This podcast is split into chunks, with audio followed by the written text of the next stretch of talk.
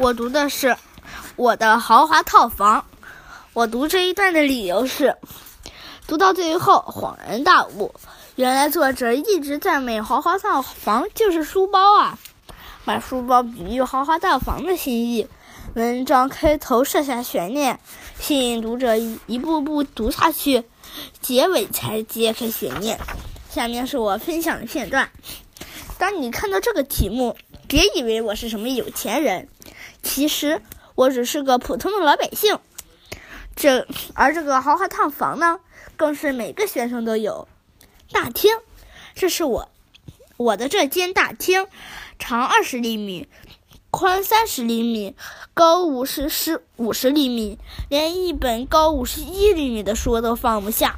有一次，我终于把那本高五十一厘米的书强行塞进去。到了学校，打开豪华套房门，呜呜。那本新买的书竟然被老房客给活生生的挤成了咸菜。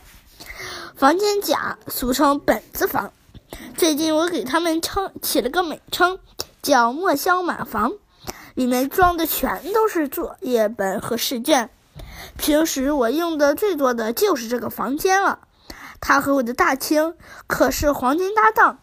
每次进了墨香满房，就要进大厅，所以。他们非常荣幸的得到了本人大本得到了本人颁发的最佳拍档奖。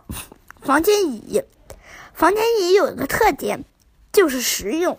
它装的都是零零碎碎的东西，比如红领巾、迷你笔记本、钥匙，凡是不合适装进大厅和本子房的，它全都收纳了。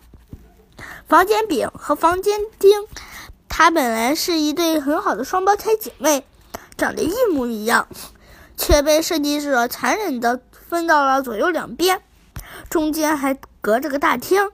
从此，两姐妹方各一，天各一方，真是可怜。幸好她们的工作量很少，不是放一瓶水，就是插把伞，也算是获幸得福，呃，获得福吧。听。听了我的讲述，是不是感觉这套房子似曾相识呢？还没猜出来它是什么吗？告诉你吧，它就是我的书包。